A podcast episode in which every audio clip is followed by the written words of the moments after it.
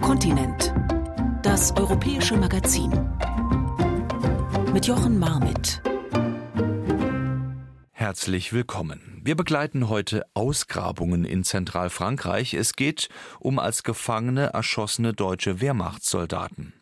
Franzosen und Deutsche suchen sie gemeinsam. Zuvor aber ein intensiver Blick nach Malta. Der kleine Inselstaat hat sein strenges Abtreibungsverbot minimal gelockert.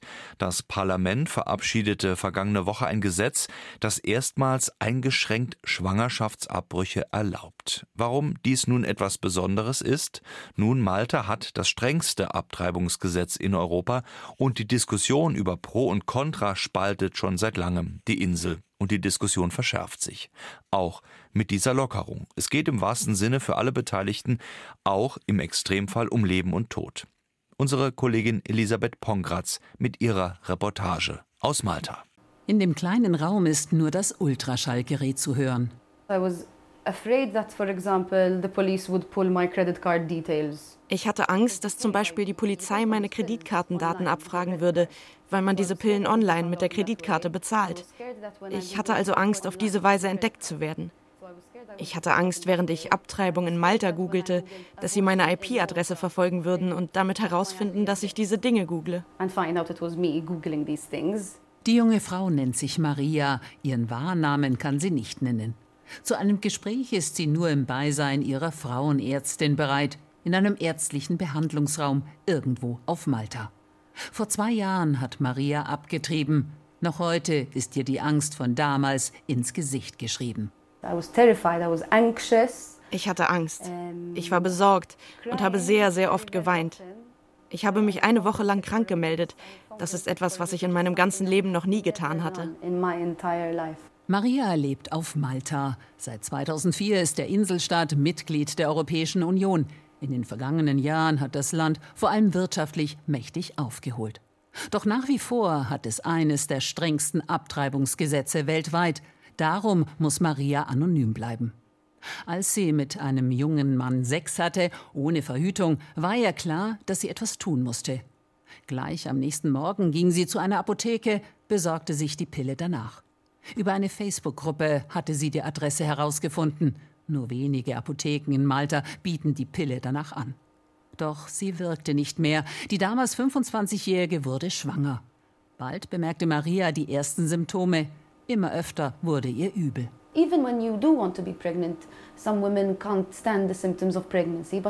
Selbst wenn du schwanger sein willst, können manche Frauen die Symptome einer Schwangerschaft nicht ausstehen. Aber da sie offensichtlich das Baby wollen und froh sind, dass es auf dem Weg ist, denken sie, oh, das ist zwar sehr unangenehm, aber wohl Teil des Prozesses. Aber wenn du nicht schwanger sein willst, fühlt es sich an, als würde dein Körper dich bestrafen. Nur unter größter Mühe gelingt es ihr, ihren damaligen Job als Lehrerin gut zu machen. Sich ja nichts anmerken lassen, den Tag irgendwie überstehen. Ein guter Freund und einige Freundinnen wissen Bescheid, auch ihre Mutter hat Maria früh eingeweiht. Sonst aber kein Wort zu niemandem, es ist zu gefährlich. Denn von Beginn an ist sie sich sicher, dass sie das Kind nicht behalten will. Sie sucht sich eine andere Frauenärztin, eine, von der sie weiß, dass sie mit ihr offen reden kann. What I wanted was proper healthcare. Was ich wollte, war eine angemessene Gesundheitsversorgung. Denn das ist das, was du brauchst. In deinem Körper passiert etwas, von dem du nicht möchtest, dass es passiert, aber du kannst nicht richtig mit einem Arzt sprechen. Du musst irgendwie in den Untergrund gehen. Maria sucht im Internet, findet die maltesische Facebook-Gruppe Women for Women, dann schließlich Initiativen, die sich für eine sichere Abtreibung einsetzen und ihre Hilfe übers Web anbieten. Women on Web und Women Help Women sind Non-Profit-Organisationen, die Abtreibungspillen vertreiben. Online können die Frauen sie bestellen. Mifepriston und Misoprostol sind die Wirkstoffe, die die Schwangerschaft medikamentös abbrechen. Für 120 Euro bestellt Maria die Pillen. Das ärztliche Beratungsgespräch findet online statt. Die Mutter ist besorgt. Vor allem deshalb, weil es immer noch wie ein medizinischer Eingriff ist, der aber zu Hause durchgeführt wird. Ohne Überwachung. Live-Chats waren zu dieser Zeit eine riesige Hilfe für Maria. Voller Unruhe wartet sie nun auf die Pillen, die irgendwo auf der anderen Seite der Welt abgeschickt werden. Wahrscheinlich in Süd- oder Mittelamerika. Tag und Nacht verfolgt sie das Gefühl, kann ich entdeckt werden, fliege ich auf. Doch nach zehn Tagen ist es soweit. Ein Umschlag liegt im Briefkasten. When they got here, they arrived in a cardboard envelope. Als sie hier ankamen, lagen sie in einem Pappumschlag. Der war ein bisschen steif. Ich glaube, es war ein Umschlag für Urkunden, also ein Umschlag, den man nicht knicken darf. Er sah sehr diskret aus. Man hätte nicht meinen können, dass darin Pillen waren. Maria ist glücklich und erleichtert. Also Aber ich hatte auch Angst. Ich dachte, oh nein, jetzt muss ich da wirklich durch. Man weiß nie, was einen erwartet. Ich meine, ich hatte darüber gelesen, auch über die Risiken, die ziemlich gering sind. Aber du machst dir immer noch Sorgen, weil du es alleine zu Hause machen musst. Nach dem Termin bei der neuen Frauenärztin nimmt Maria die erste Tablette gleich im Auto. 24 Stunden später die zweite. Es kommt zu Blutungen, sie hat Krämpfe, aber keine großen Schmerzen. As soon as I realized that I had successfully aborted.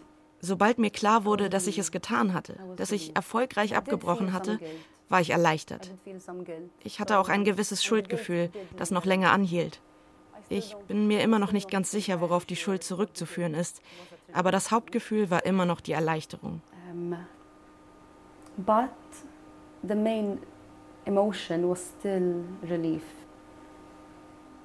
So wie Maria geht es vielen Frauen auf Malta. Offizielle Daten oder Statistiken gibt es nicht, aber die Organisation Doctors for Choice Malta kommt aufgrund von verschiedenen Hinweisen zu Schätzungen. Demnach nehmen mindestens 300 Frauen pro Jahr eine Abtreibung vor. Werden sie erwischt, könnten sie angeklagt werden und bis zu drei Jahren im Gefängnis sitzen. Höher sind die Strafen noch für diejenigen, die ihnen bei der Abtreibung helfen, also beispielsweise Ärzte. Ihnen drohen bis zu vier Jahre Haft und ein lebenslanges Berufsverbot. Das gilt sogar, wenn möglicherweise das Leben der Mutter auf dem Spiel steht. Wie bei Andrea Prudente.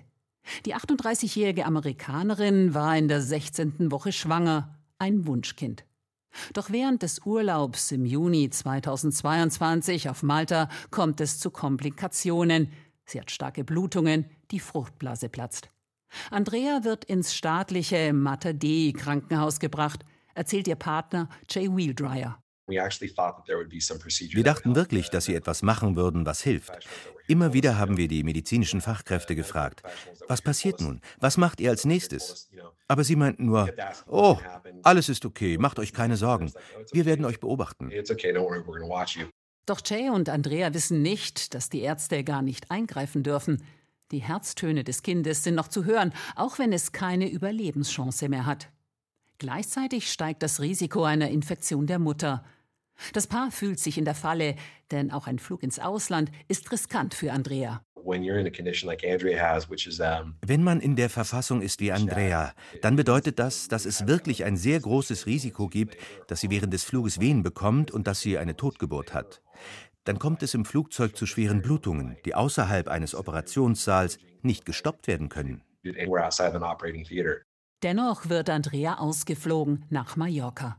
Nach Ansicht ihrer Krankenversicherung war ihr Leben auf Malta tatsächlich ernsthaft gefährdet.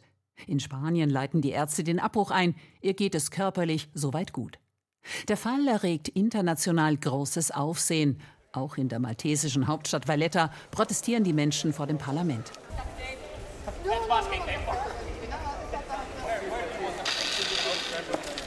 We are gathered here this afternoon to protest the unethical and dangerous process of delaying a medically necessary procedure. Wir sind an diesem Nachmittag zusammengekommen, um gegen diese unmoralische und gefährliche Verzögerung eines medizinisch notwendigen Verfahrens zu protestieren. In der Folge kündigt die Regierung an, das Abtreibungsgesetz ein wenig zu ändern. Künftig sollen Ärzte eingreifen dürfen, wenn die Gesundheit der Mutter ernsthaft in Gefahr ist. Die Änderungen werden im Parlament eingebracht und im November in erster Lesung verabschiedet. Doch währenddessen formiert sich heftiger Widerstand. beispielsweise in den Kirchen. Der Erzbischof von Malta, Charles Scicluna, macht unmissverständlich klar, dass das Pauschalverbot nicht aufgehoben werden darf. The proposed amendment introduces something new. Die vorgeschlagene Änderung führt etwas Neues ein. Es spricht auch von Situationen, in denen nicht das Leben der Mutter, sondern ihre Gesundheit in Gefahr ist. Damit schlägt es vor, dass die Gesundheit bewahrt werden kann, indem ein neues menschliches Leben getötet wird. Das bedeutet Abtreibung. Die Erfahrung in mehreren Ländern zeigt, dass Abtreibung genau wegen der Verwendung des Wortes Gesundheit eingeführt wurde, so wie nun vorgeschlagen. Das ist eine sehr ernste Angelegenheit. Seine Worte haben Gewicht. Malta ist katholisch geprägt. Das hat viel mit seiner Geschichte zu tun. Anfang des 16. Jahrhunderts kamen die Ritter des Johanniterordens auf die Insel. Bald schon bürgerte sich der Name Malteserorden ein. Er bestimmte lange Zeit, was gut und richtig, was böse und falsch ist. Heute sind rund 85 Prozent der Bewohner katholisch. Traditionelle Werte gelten viel. Gerade in den Familien. Das erzählt die Studentin Raina Bella. Sie ist in England aufgewachsen, aber ihr Vater ist Malteser und momentan studiert die 28-Jährige in Valletta. Here I feel like hier habe ich den Eindruck, dass die Generation sehr familienorientiert ist. Die Eltern haben einen sehr großen Einfluss. Es ist wichtig, was sie denken. Meine andere Seite, die in London, sieht das völlig anders. London side sees a completely different.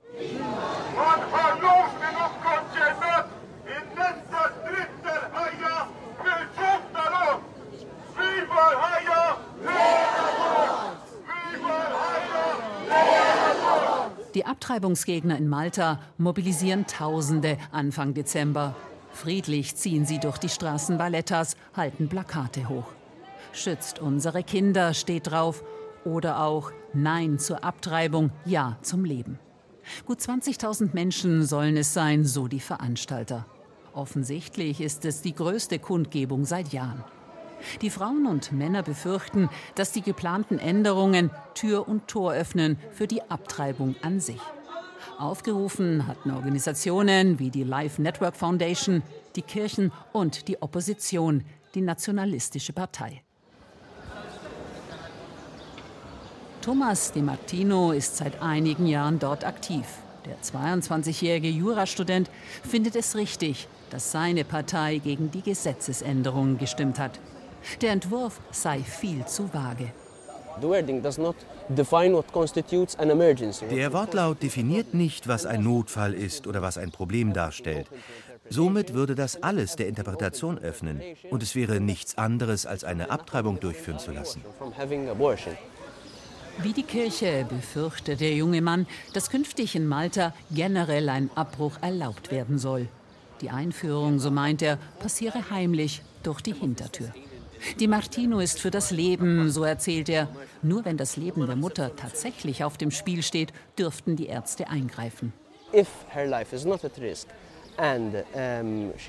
Wenn ihr Leben jedoch nicht gefährdet ist und sie die Abtreibung nur aus anderen Gründen durchführen möchte, dann ist das nicht gerechtfertigt. Denn es handelt sich um ein eigenständiges Leben, das geschützt wird. Nur weil es drin ist, heißt es nicht, dass sie das volle Eigentum daran haben.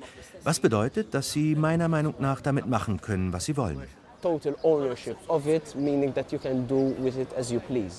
Bei jedem sozialen Thema könnten alle in einer Demokratie darüber abstimmen, etwa in einem Referendum. Also auch über die Abtreibung, denn der Fötus betreffe Frauen wie Männer. Auch im Falle einer Vergewaltigung, die in Malta Schätzungen zufolge etwa 2 Prozent der Abtreibungen ausmachen, ist er gegen einen Abbruch. Ich glaube, dass im Falle einer Vergewaltigung ein Schwangerschaftsabbruch nichts lösen würde. Ich glaube jedoch, dass im Falle einer Vergewaltigung, also einer Schwangerschaft, die Regierung dem Opfer finanzielle und psychologische Hilfe gewähren sollte. Dies ist ein weiterer Schritt, der uns als Land fehlt. Ich denke, dass es ein Programm für schwangere Frauen geben sollte, die aufgrund von Vergewaltigung schwanger sind, das ihnen psychologisch und finanziell hilft. Vielleicht auch, was ihre Wohnsituation angeht. Wenn Frauen in Malta ungeplant schwanger werden, können sie sich momentan auch an Lifeline wenden. Das ist eine Stiftung, die Unterstützung in allen Situationen verspricht.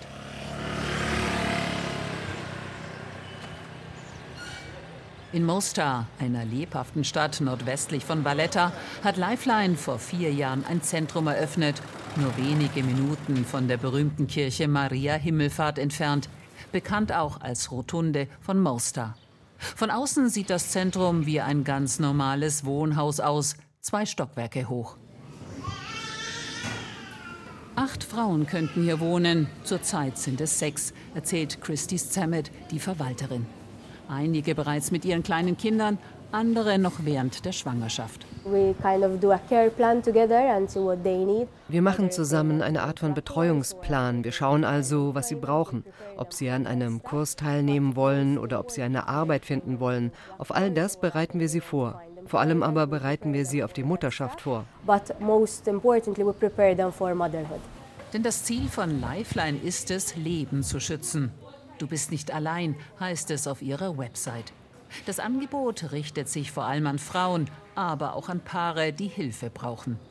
Eine ungeplante Schwangerschaft löse viele Unsicherheiten bei den Betroffenen aus. Sometimes the first, uh, maybe the first solution you'll have is I get rid of this child and all my problems go away. Manchmal ist vielleicht die erste Lösung, die du hast, dieses Kind loszuwerden, weil du denkst, dass damit all deine Probleme verschwinden.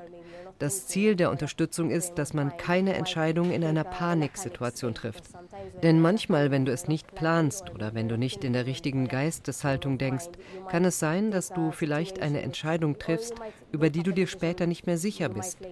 Unser Ziel ist es also, ihnen zu helfen und sie zu unterstützen. Wir beraten diejenigen, die dies wünschen, bevor sie die Entscheidung treffen, und wir sind von Anfang an für sie da. Mit den Frauen darf ich nicht reden. Christy erklärt, wie das Ganze funktioniert. Der kostenlose und vertrauliche Service beruhe auf drei Säulen. Wir haben unser Entbindungsheim, in das die Bewohnerinnen kommen und hier leben können. Wir haben auch den gemeinnützigen Dienst, bei dem wir der Frau oder dem Paar in ihren eigenen vier Wänden helfen, denn nicht jeder braucht eine Unterkunft. Und dann haben wir den Nachsorgedienst, denn die Arbeit fängt erst wirklich nach der Schwangerschaft an, also wenn das Baby geboren ist. So würden Freiwillige etwa beim Babysitten helfen, damit die Frauen ihre Ausbildung fortsetzen oder nach einer Arbeit suchen können. Zum Thema Abtreibung will man sich hier nicht äußern. Darauf ist bereits vor dem Besuch hingewiesen worden.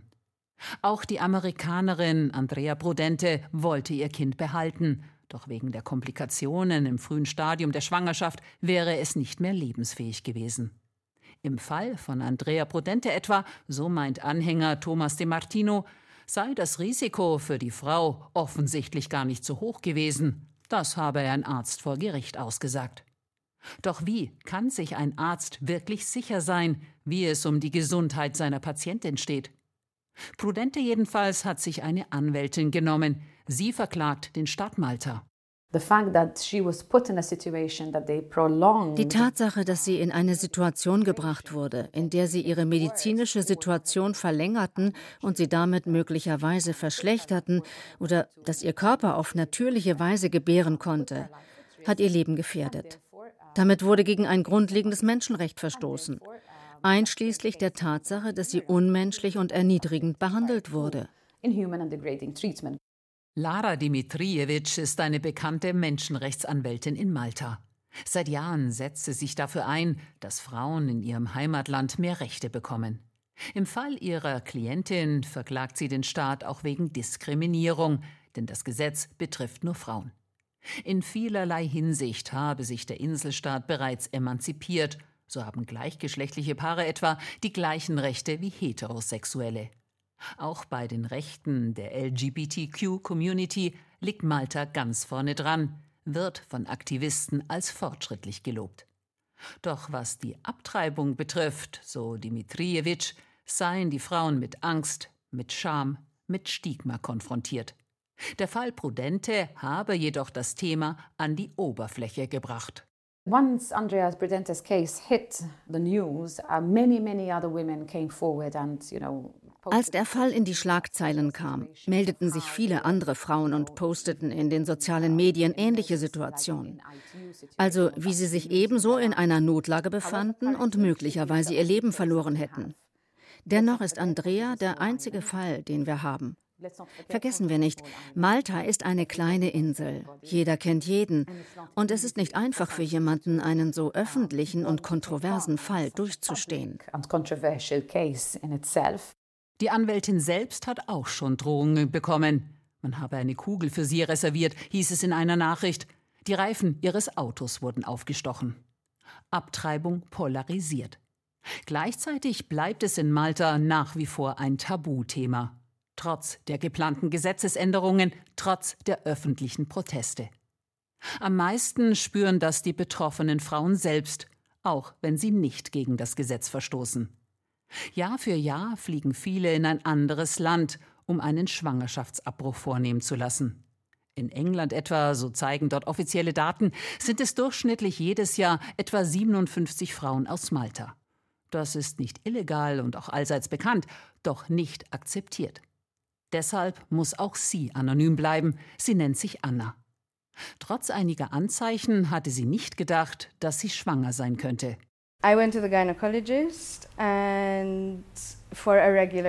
Ich ging zu meiner Frauenärztin zur regulären Kontrolle, denn ich war schon seit einiger Zeit nicht mehr dort gewesen.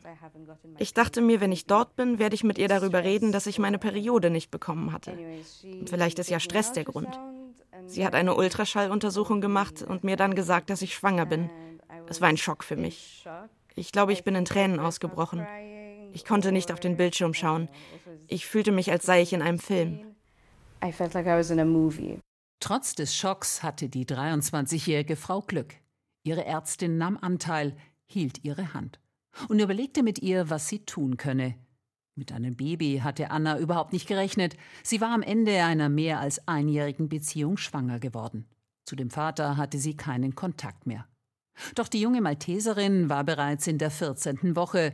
Für eine Entscheidung hatte sie nicht mehr lange Zeit. Die Organisation Doctors for Choice vermittelte ihr eine Therapeutin. She was brilliant. She was very Sie war brillant, sie war sehr unvoreingenommen, urteilsfrei, sehr offen. Sie hat mich dazu gebracht, mir beide Szenarien wirklich vorzustellen. Sie ließ mich sogar für jedes Szenario auf verschiedenen Stühlen sitzen, sodass ich wirklich versuchen konnte, mich hineinzuversetzen. Nach dieser Sitzung habe ich mich dazu entschlossen, dass ich das Baby nicht behalten werde. Wie bei Maria ist die Mutter an ihrer Seite. Wie bei Maria dürfen nur einige wenige Freunde von der Schwangerschaft erfahren.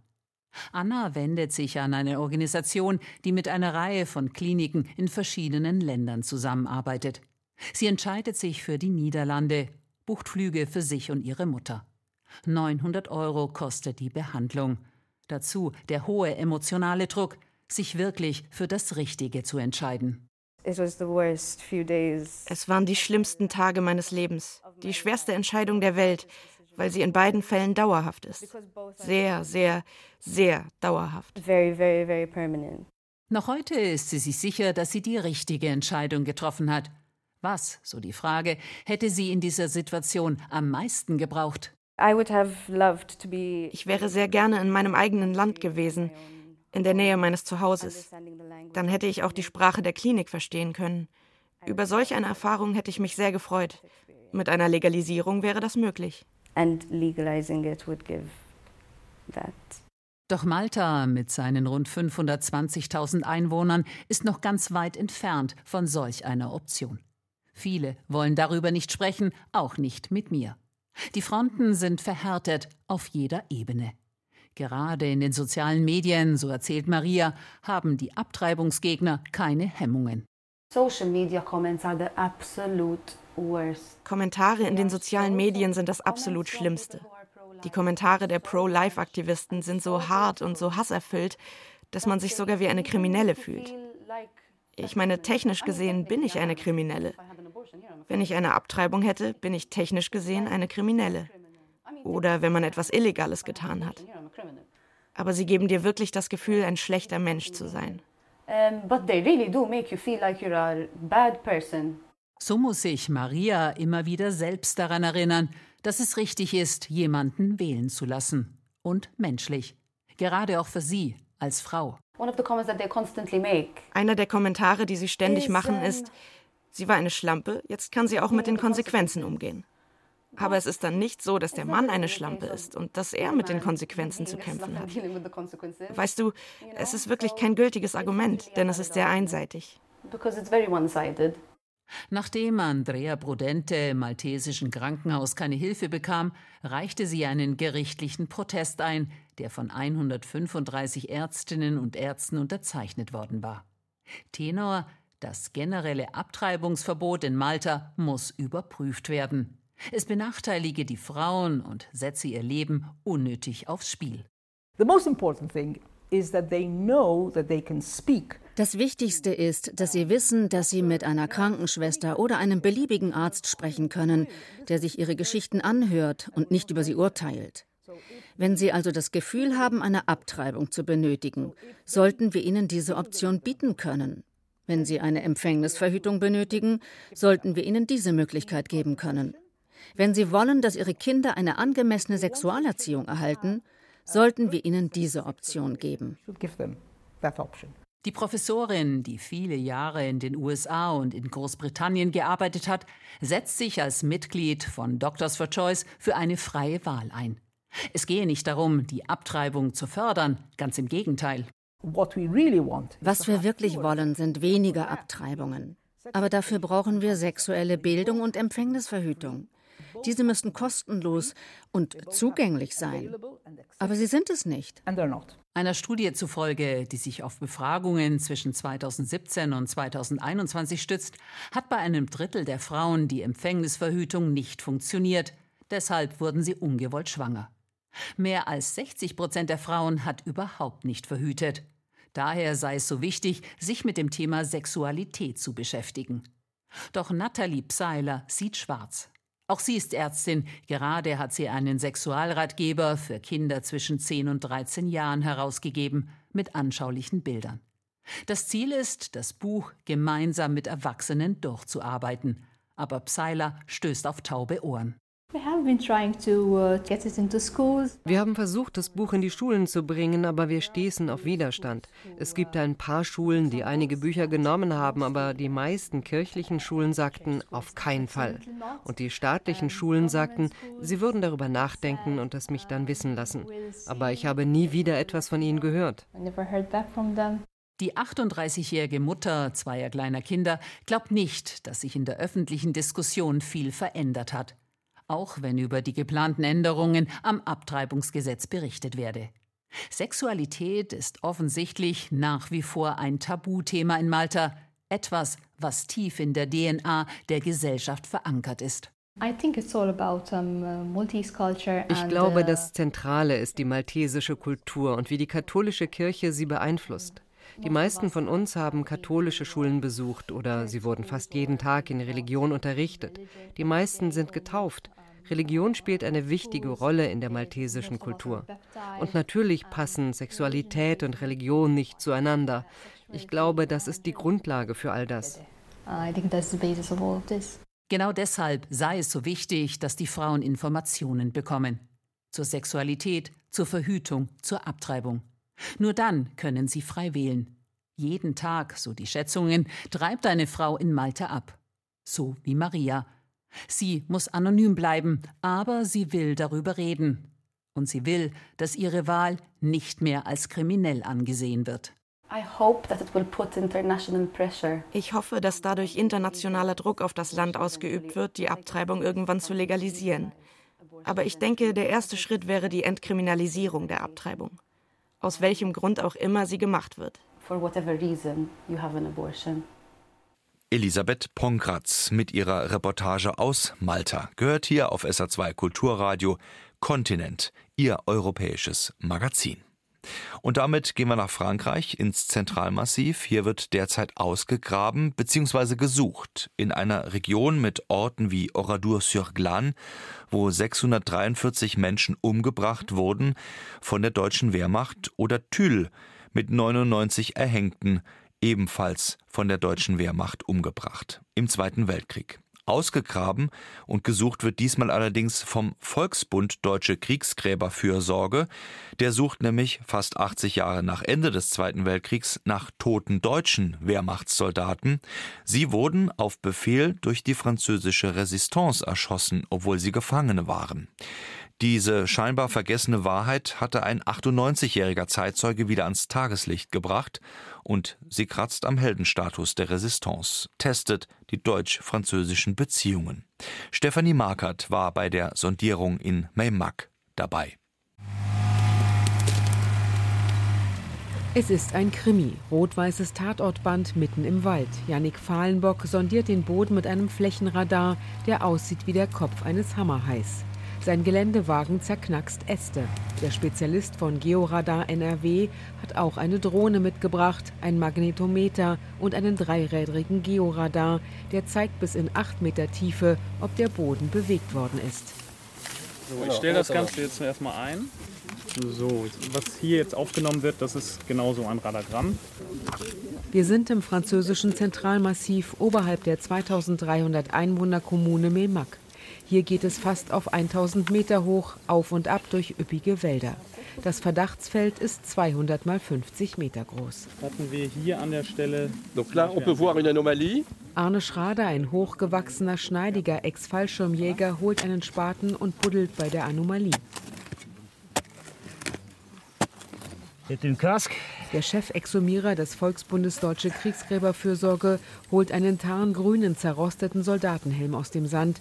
Den hatte er zuvor für die Demonstration verbuddelt. Auf Arne Schraders grauschwarzer Arbeitskleidung steht Umbettungsdienst. Warum er das macht? Weil wir mit unserer Arbeit, die natürlich furchtbar ist, Familien Gewissheit geben können. Und wenn man den Moment erlebt, dass ein 80-Jähriger weinend am Grab seines Vaters steht, das erste Mal, und der ihn nie kennengelernt hat, dann macht das was mit einem. Ende der 1960er Jahre wurden am gegenüberliegenden Wegesrand die sterblichen Überreste von elf Menschen ausgegraben und auf einem der 249 deutschen Soldatenfriedhöfe in Frankreich bestattet. 36 aber fehlen noch. Denn so groß war die Gruppe aus deutschen Wehrmachtssoldaten und einer der Kollaboration mit der Gestapo bezichtigten Frau. Die Resistance hatte sie am 8. Juni 1944 im gut 50 Kilometer entfernten Thül gefangen genommen. Arne Schrader versetzt sich zurück. Sie hatten keine Zeit, sie hatten keine großen Maschinen. Das bedeutet, das ist nicht tief und es ist auch nicht weit auseinander. Das Gelände hat sich seitdem verändert. Die meisten Lärchen und Fichten sind jünger als 80 Jahre. Liegt ein Toter unter Wurzeln, wird er nicht geborgen, der Baum nicht beschädigt. Und die anderen? Wir würden sie natürlich zu ihren Kameraden nach Bernay bringen wollen. Wenn das möglich ist, können wir versuchen, die Familienangehörigen zu finden, zu informieren und das Ganze dann eben auch nutzen, weil wir nicht nur nach hinten gucken, sondern auch nach vorne für unsere Bildungsarbeit. Was Krieg aus Menschen macht, egal auf welcher Seite. Was er macht, weiß Edmond Reveil, heute 98 Jahre alt, genau.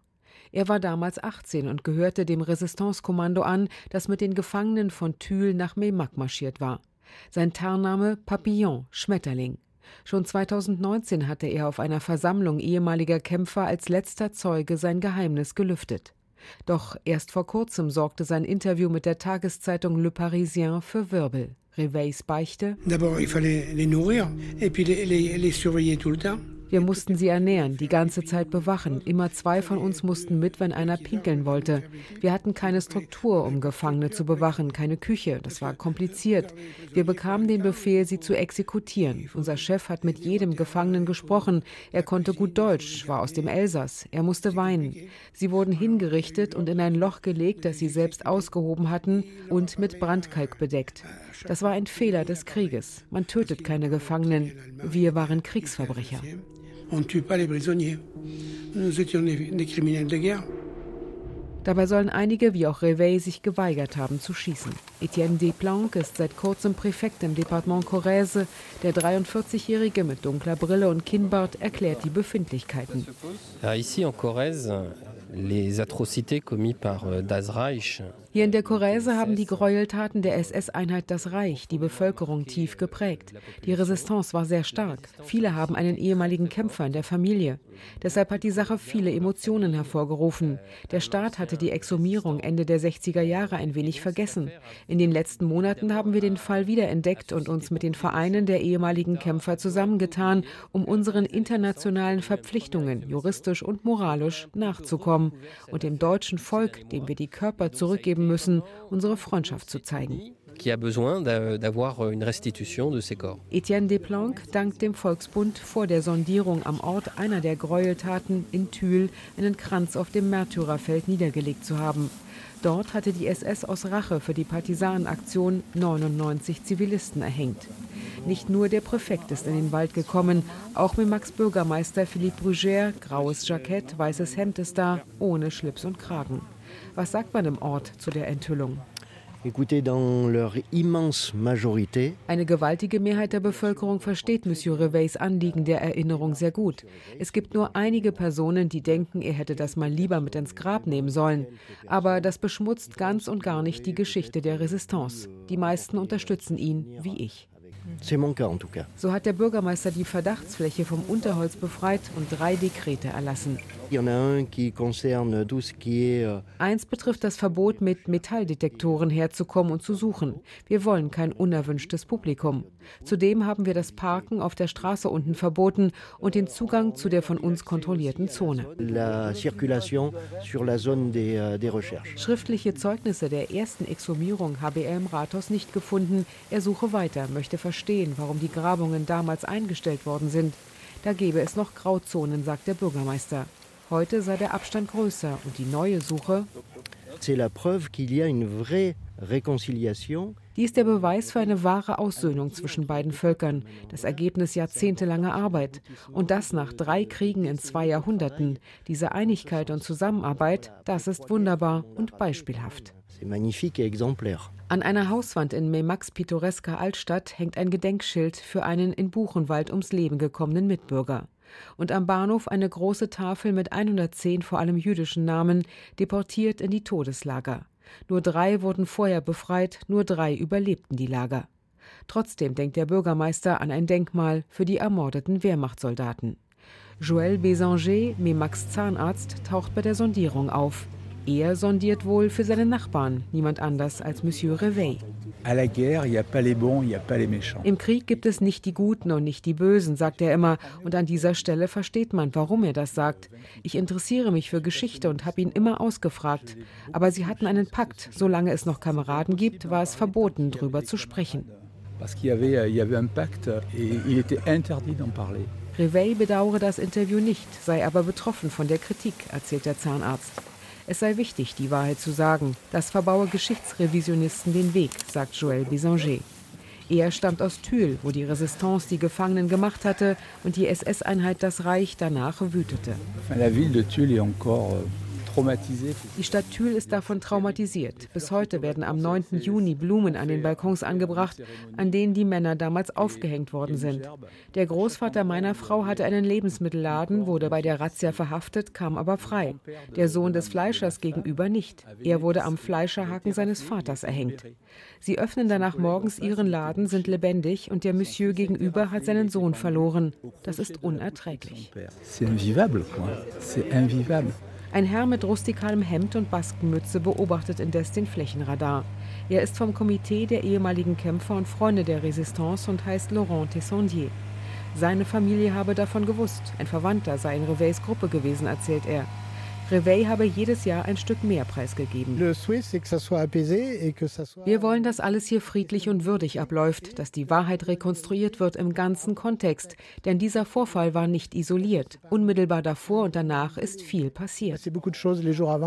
Euh. Am 10. Juni 1944, zwei Tage vor den Schüssen von Milmac etwa, wurden im 20 Kilometer entfernten Ussel Resistancekämpfer erschossen. Auch 47 und die SS-Einheit Das Reich war am selben Tag im Nachbardepartement in Oradour-sur-Glane, wo sie 643 Männer, Frauen und Kinder erschoss oder bei lebendigem Leib in der Kirche verbrannte. Trotzdem legt Laurent Tissondier ein Wort für die in Memac ermordeten Deutschen ein.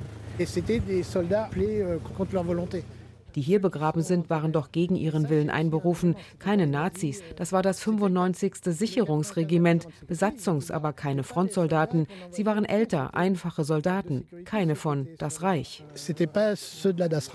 Die Sondierung in Memak hat kein schnelles Ergebnis gebracht. Die Radardaten werden nun einige Wochen ausgewertet. Vielleicht muss der Volksbund nochmal kommen. Dann wird Chefexhumierer Arne Schrader wieder Aufnäher verteilen an die französischen Gendarmen, die den Fleck im Wald bewachen. Und ihnen Merci sagen. Die Reportage aus Frankreich von Stefanie Markert. Und das war Kontinent, Ihr europäisches Magazin für heute. Als Podcast gerne auf sr2.de oder in der ARD Audiothek. Mein Name ist Jochen Marmit. Bis zum nächsten Mal. Tschüss.